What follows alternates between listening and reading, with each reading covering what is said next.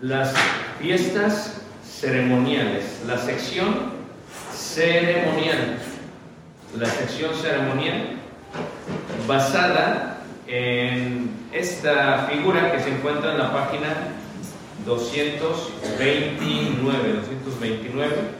Miraremos esta parte que es las siete fiestas. Antes de iniciar, son siete fiestas judías.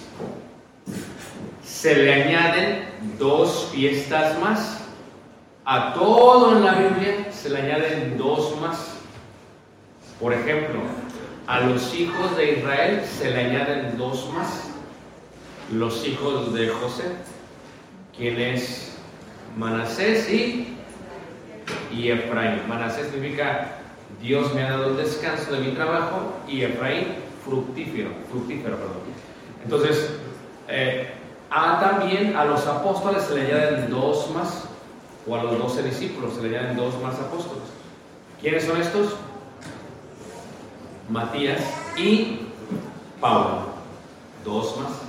Entonces a las fiestas judías se le añaden dos más. El Hanukkah, que se inicia celebrando desde el segundo siglo antes de Cristo, y la fiesta del Purim, que se celebra gracias a lo que hizo la reina Esther. La reina Esther. Entonces tenemos el Hanukkah y el Purim.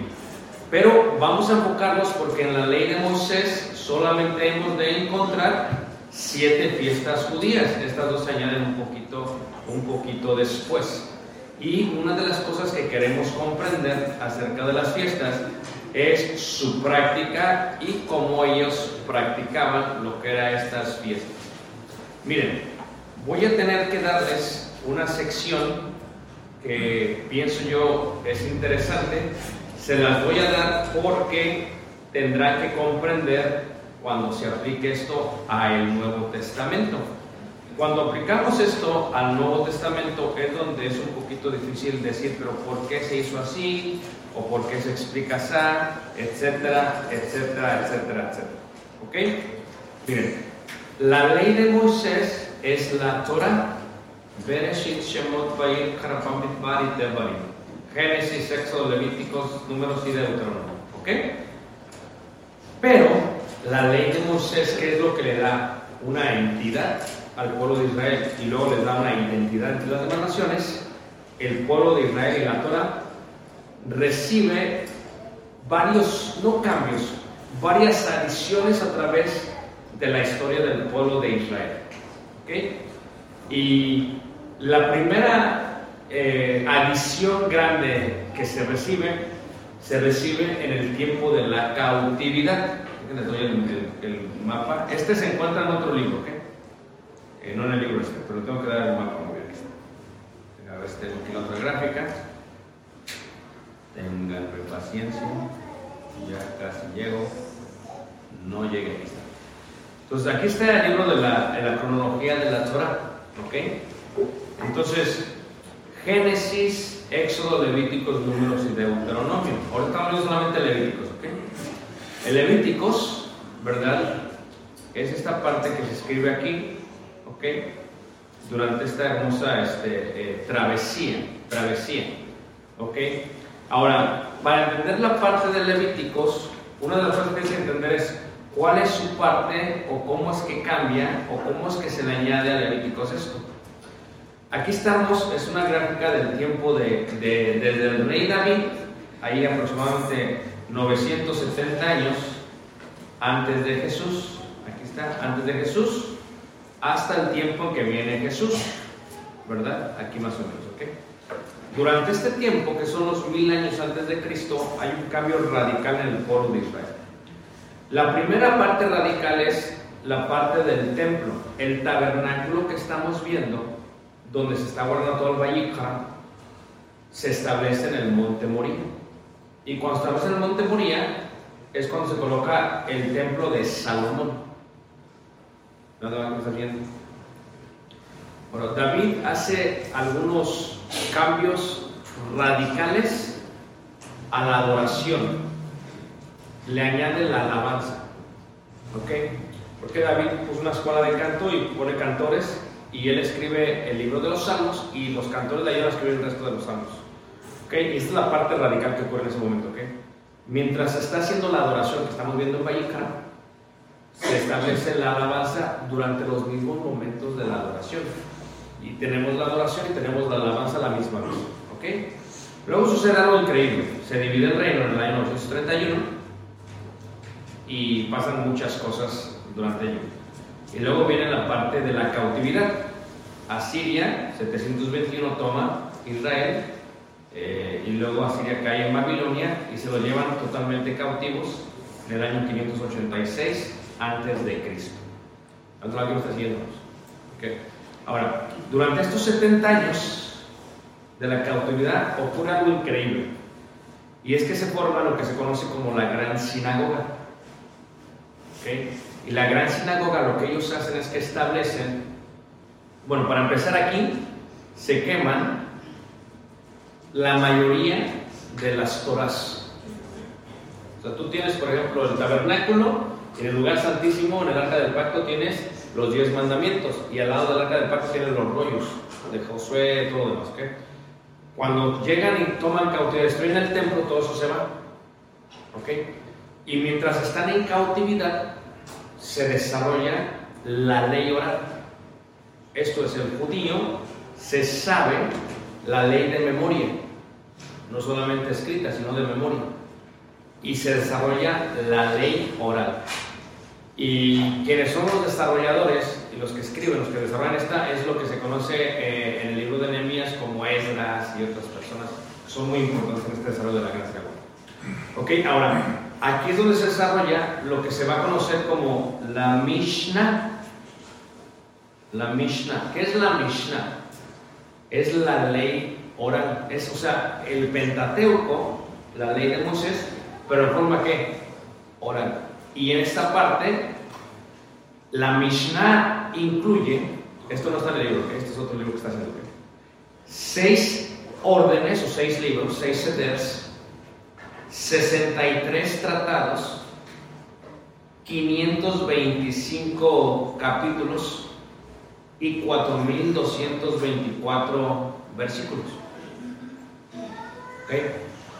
Cuando Jesús viene, Jesús celebra la Pascua. So, la Pascua, como la vamos a ver en la Vayikra, es la forma en que el judío la celebraba durante el desierto y hasta el tiempo de la cautividad.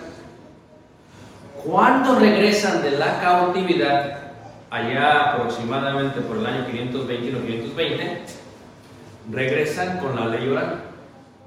Y entonces la Pascua la celebran de esa manera, pero tiene algunas adiciones y algunos órdenes metódicos en cómo se ha de llevar a cabo la Pascua.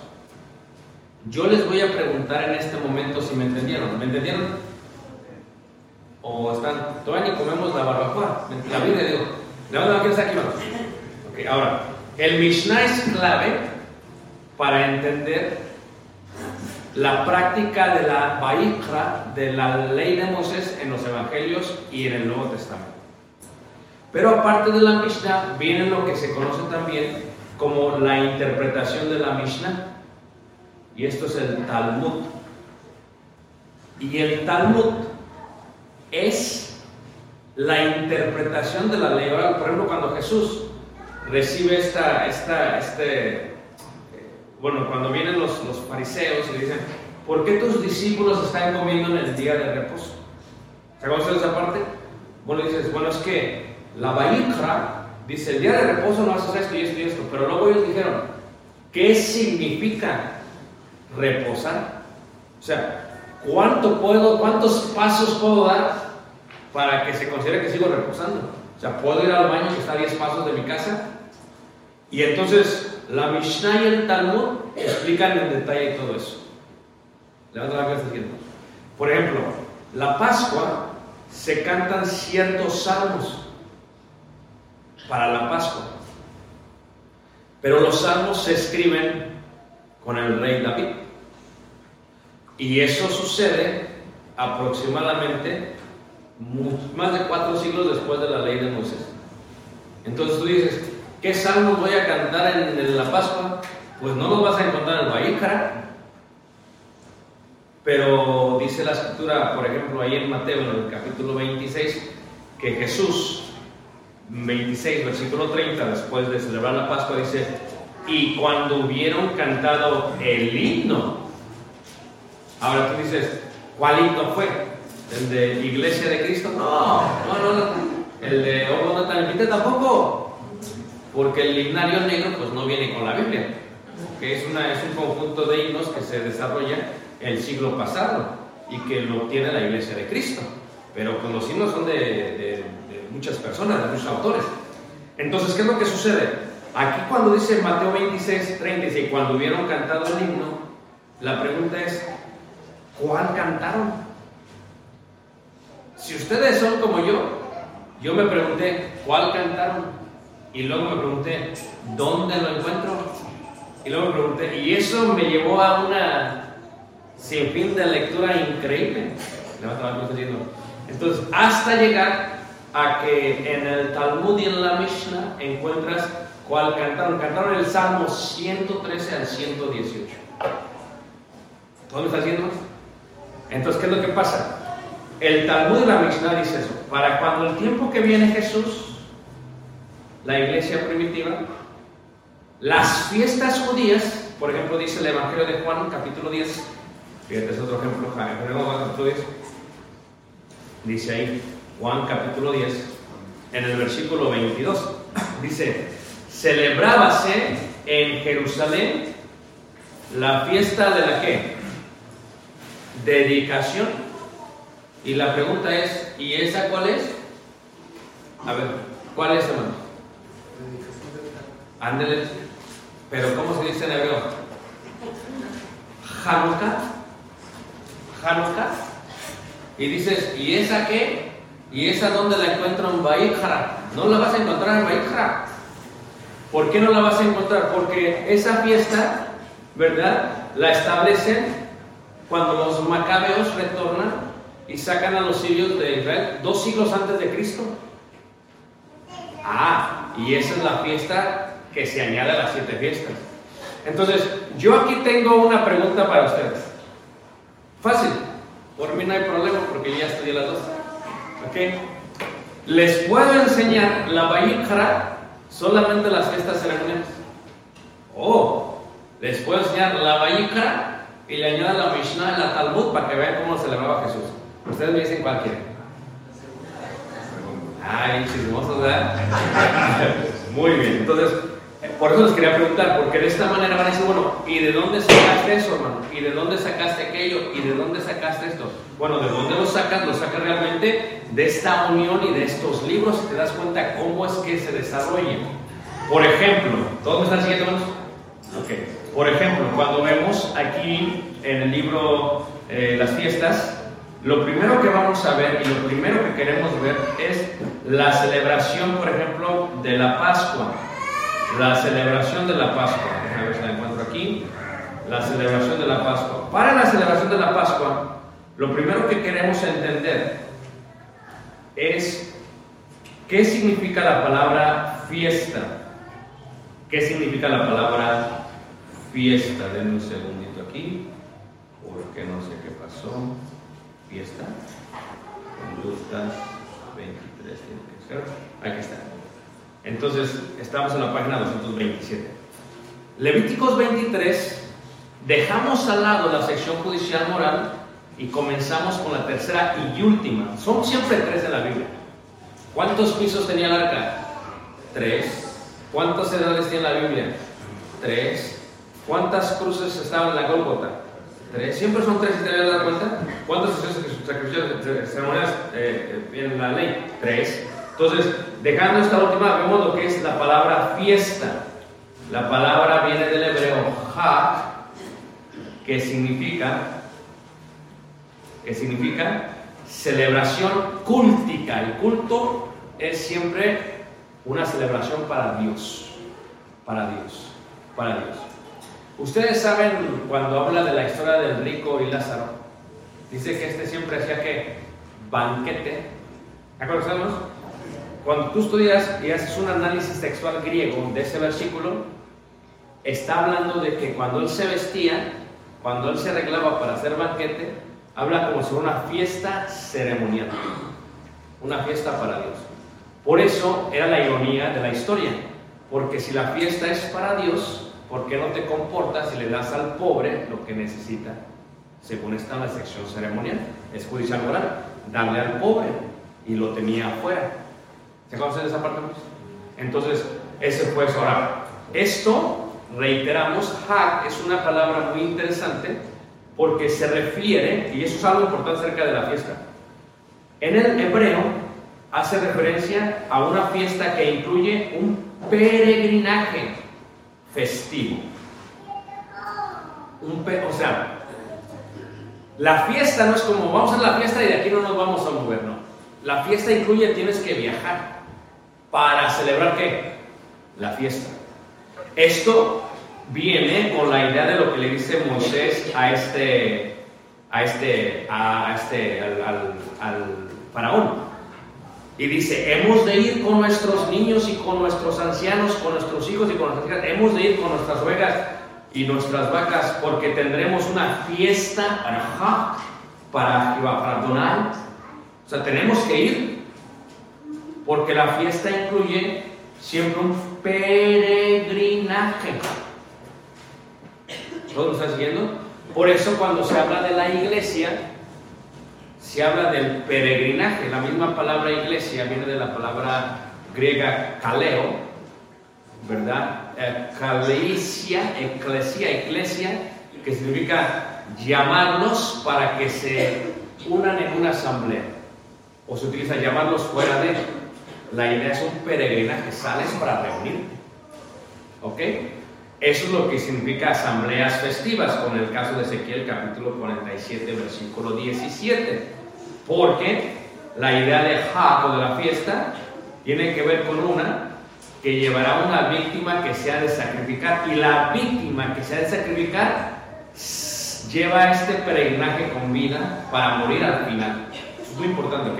O sea, ¿cómo llevas al animal muerto, no? Vivo para sacrificar. Por eso dice Romanos capítulo 12, versículo 1 y 2, dice, eh, os ruego que presentéis vuestros cuerpos vivos como sacrificio que vivo. ¿Qué indica? Sacrificio es muerte y luego es vivo. Bueno, esto es como una paradoja. O sea, ¿está vivo o está muerto? No, es que muerto ¿por qué? Muerto al mundo, vivo para Dios. Muerto al mundo, vivo para Dios. ¿Por qué? El animal tenía la pata hendida porque estaba caminando en luz. Si decimos nosotros que andamos en luz, tenemos comunión los unos con los otros. Salimos a juntarnos como eclesia, como asamblea, como iglesia y celebramos qué? La fiesta. Como dice el apóstol Pablo, primera carta de Corintios capítulo 5, versículo 7 dice que celebremos la fiesta. No con panes, ya empieza a hablar de malicia. ¿Se acuerdan de esa parte? Entonces, ¿qué nos está hablando? Una travesía. Salimos y lo hacemos. Y luego dice, ¿cuál es este sacrificio santo, agradable? ¿Qué es vuestro qué? Culto qué? Racional. Racional del griego lógica, lógicos. De ahí viene la palabra lógica, es una transliteración de razón. Culto, liturgia hacia Dios, un servicio a Dios, racional. Cantaré con el Espíritu, pero cantaré también con qué? O sea, está todo relacionado nuestro cuerpo, es eso, pero es una travesía. Es una travesía, es una travesía. Pero la primera de las siete fiestas es el Pesaj, que es la fiesta de qué? De la Pascua. Pero para empezar con esto, le decía yo, es sangre, down, sangre, vienes, y luego viene la parte del tiempo. Es la forma en que tiene la relación con Dios. ¿Por qué tiempo? Dios quiere que apartes un tiempo para Dios. O sea, Dios te da todo el tiempo que tú quieras, pero quiere que apartes un tiempo para Dios. El judío aparta su tiempo. ¿Cómo va a marcar su tiempo? Los judíos siguen un calendario ¿qué? Lunar. Y yo les decía, a ver si tengo esa imagen porque está muy buena la tengo en el libro. Sí, aquí está. En la página número 238 del libro, aquí mucha gente no le entiende. Pero ¿qué estás haciendo? Si una persona iba a ser miembro del Sanedrín, tenía que saber el estudio de los cielos, de las estrellas, que se le llama como astronomía. Dices, ¿pero por qué? Porque la primera cosa importante para el judío es la separación y el reconocimiento de los tiempos. Por ejemplo, luna llena, media luna, luna de queso. No, este es. Eso es muy importante. ¿Cómo lo reconoces? Pues viéndola. Pero ¿qué hacían los judíos? Los judíos establecían a través de todo levitas arriba de las montañas, porque a veces las nubes que aquí está muy bien aquí en Ensenada, puedes entender, aquí hay muchos montes Zapopan. No sé si esto pasa, pero luego las nubes cubren toda la ciudad y tienes que subir hasta arriba para ver. Entonces, como ellos, no es como que a ver, saca el calendario, ¿no? Ellos todos, ¿por qué? Por el cielo. Entonces subían y luego agarraban con la antorcha. Oye, luna llena. ¿De veras? Y hasta allá. Y hasta allá. Era como el cuate que se va a la sierra, así. Ah, ya es. Le está indicando que ya es tiempo de celebrar qué? La fiesta. ¿Cómo se anuncia? A través de la trompeta. Primero la luz y luego la trompeta. Para que seáis luminares. ¿En qué? Que des anuncio de lo que está por venir. Entonces, aquí es un mapa muy antiguo, no sé muy bien aquí tal vez, pero se ve dónde se colocaban estos luminares, estas personas, y anunciaban que totalmente que era. Pero el estudio de esto es muy importante porque eso define el cambio de los meses, que es un calendario lunar. ¿Ok? Porque el calendario lunar decide cuándo se va a celebrar qué? La fiesta. ¿Cuándo se va a celebrar la fiesta? Entonces, si empezamos nosotros con la fiesta de lo que sería la Pascua, se celebra el 14 del mes de Nisan. ¿por qué el mes de Nisan? ¿Por qué el mes de Nisan? Exactamente. ¿Por qué? Exactamente. ¿Por qué? Fue cuando vieron, mataron, Dios dijo, este día va a ser el primer día del año.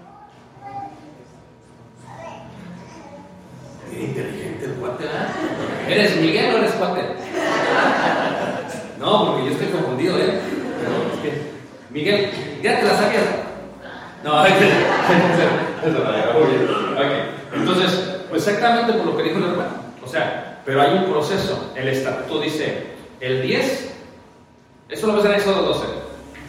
Haces esto, sacas el animal, el 14, lo sacrificas, lo cuelgas, etcétera, etcétera, etcétera, etcétera. Ahora, este proceso es un proceso que ellos tenían, el Mishnah dice cómo se ha de colgar, cómo se ha de amarrar, cómo se ha de matar, cómo se ha de poner sobre los hombros.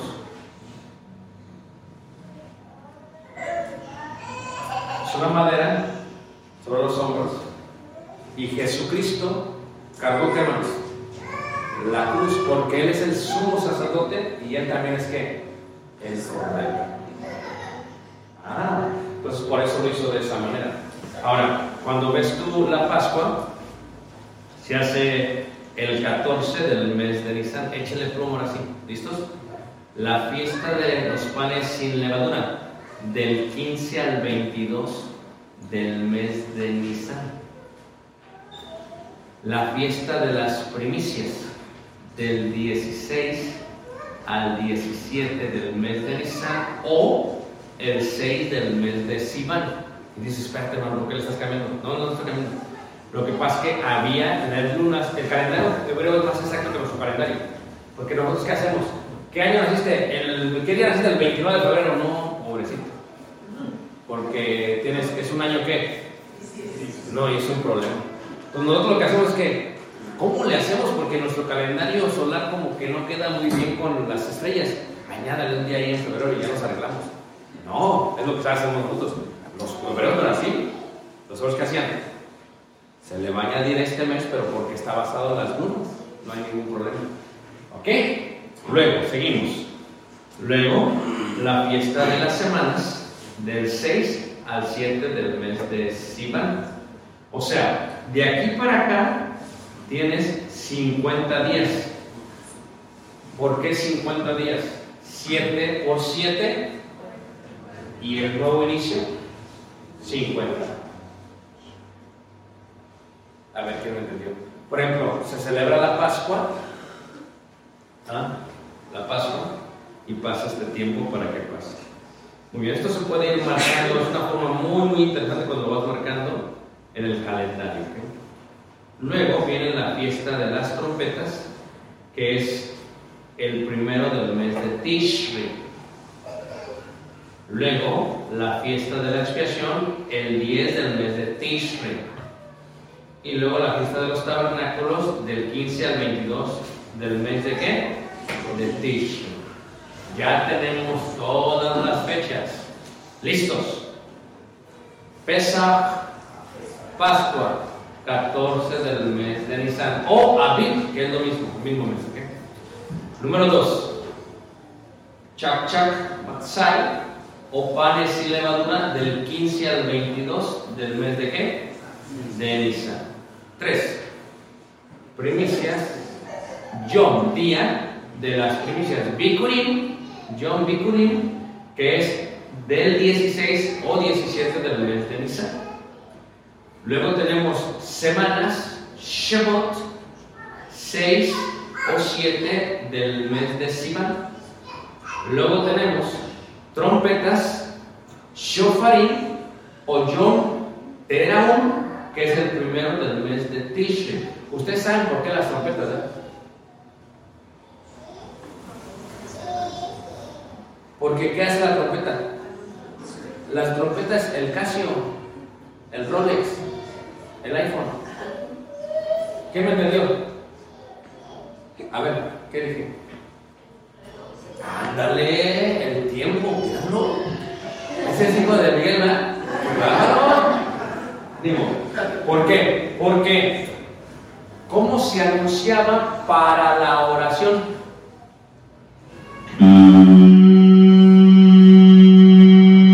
Trompeta. ¿Pero por qué?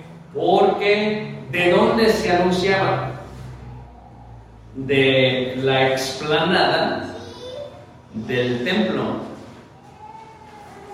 Si tenemos el templo aquí, ¿cuál es el lugar de donde de aquí? De aquí está el trompetista. De ahí se toca. ¿Por qué? Alguien decía, es hora para la oración.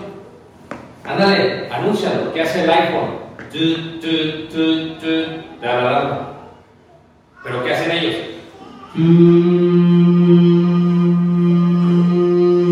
Y entonces el judío que estaba trabajando, ahora, ¿te fijas? Qué interesante, ¿no? Pero, ¿listos? El día de la expiación era la única fiesta que hacía el sumo sacerdote de toda la fiesta. Era el único día que el sumo sacerdote tenía que tocar la trompeta.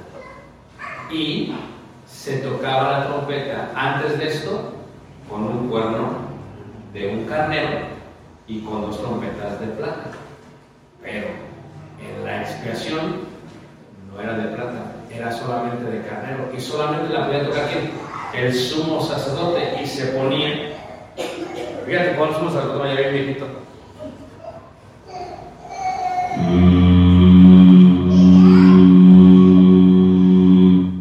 Y todos dejaban de trabajar.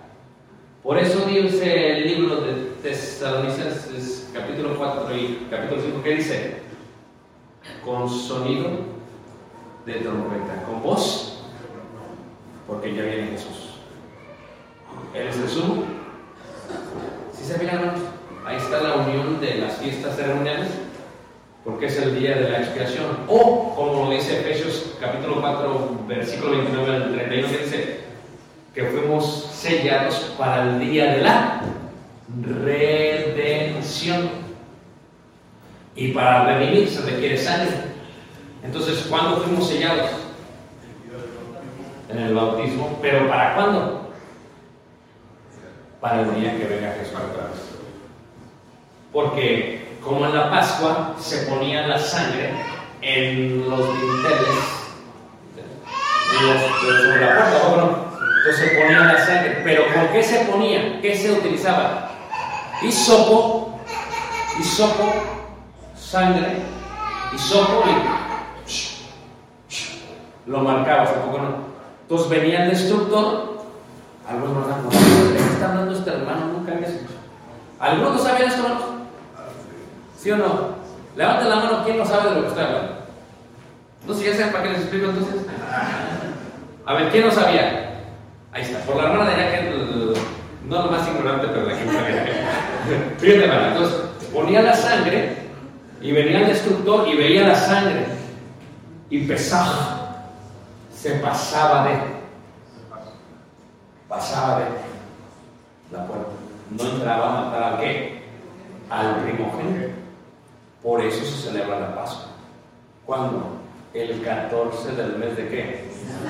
¿Y qué se sacrificó? ¿Un cordero de un año o un macho cabrío de un año? La califica. Sin defecto, sin mancha. Entonces, cuando tú ves la Pascua, que se está celebrando, sé celebrar. Pero en el caso del día de expiación, cuando hacemos de aquí se toca la. Y se toca y todos la están escuchando y todos dejan sus trabajos. Por eso dice la escritura claramente que descansarán de sus trabajos, pero son con ellos que, con ellos qué, con ellos sí. La otra. Entonces, pero ¿cuáles eran las tres fiestas? A ver, vamos a hacer un examen así breve. A ver quién está poniendo atención porque ya quieren la Biblia y todavía entramos ni a la hora final.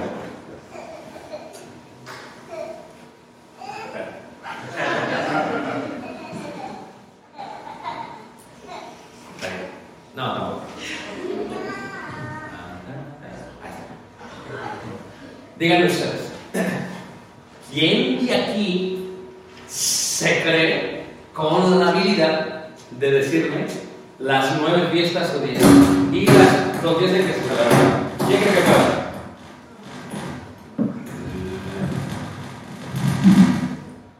Viene el nombre. A ver, ¿quién? A ver, a ver, ¿quién? Porque está bien fácil. Está bien sencillo. O sea, ¿para qué tuvimos la clase? A ver. Bueno, traten al menos. Ah, vamos, Paco, ¿Cuál te va a tratar? ¿Tratas algo? Es el Pesaj de la Pascua, es el 14 del mes de Nisan. Ándele. Los de los panes de levadura Bien. es del 15 de No, no, no, no. En hebreo. Ah, ok. Es este. Hamatzah. Hak, Hamatzah. hak, Hamatzah. hamatza. Dale. Ok. ¿Es el 15 o 16 de.? No, no, no, 15 no. de Nisan. No, no. 15 al. Ah, 22. Ándale, sí, pues ya, ya casi te cae el fuego del cielo porque estás. Dale. Luego sigue el Bikurim. Ándale. Bikurim. Ándale. Es el 16 de Nisan. Luego sigue. Ok. Ven, Síguele, está tratando. Vamos a darle chance. Ya casi te. Ya casi doy mi voto para que te saques. Viene un cámara para eso. Ándale. Luego sigue el de las semanas. Ándale. Las semanas Ándale. es el de los tres, Ándale. pero sería el Shavuot. No, Shabbat. Shavuot. No, es- no vayas a reír, es- ven, ven, ven. es, eh, decimal. Ándale. Decimal. Ándale. Luego sigue el Shofarim. Ándale. Y es el primero Sí. ¿Pero qué es el shofarim? El Shofarim de- Ah, no, no me lo hagan, no me diga trompeta. y luego. Y luego sigue eh, la expiación. Sí. Sí. Y ese es el 10 de. Sí. Muy inteligente, tabernáculos. El de los tabernáculos es del 15 al 22 de octubre. Wow, pues bien, tampoco es muy inteligente. Oye, ¿te puedo preguntar algo? Ya que eres muy inteligente. ¿Por qué no quieres tener otro niño si es bien inteligente? Ah, no hace sentido, ¿a poco no? Si eres inteligente, puedes tener otro niño. A ver, hermanos. Sí. Le vamos a regalar al hermano un libro, porque hizo buen trabajo. Se arriesgó. El libro de Apocalipsis. ¿Ya lo tienes? ¿Ya lo tienes? El libro de Apocalipsis. No, pero. Pero se lo voy a regalar a tu hermano.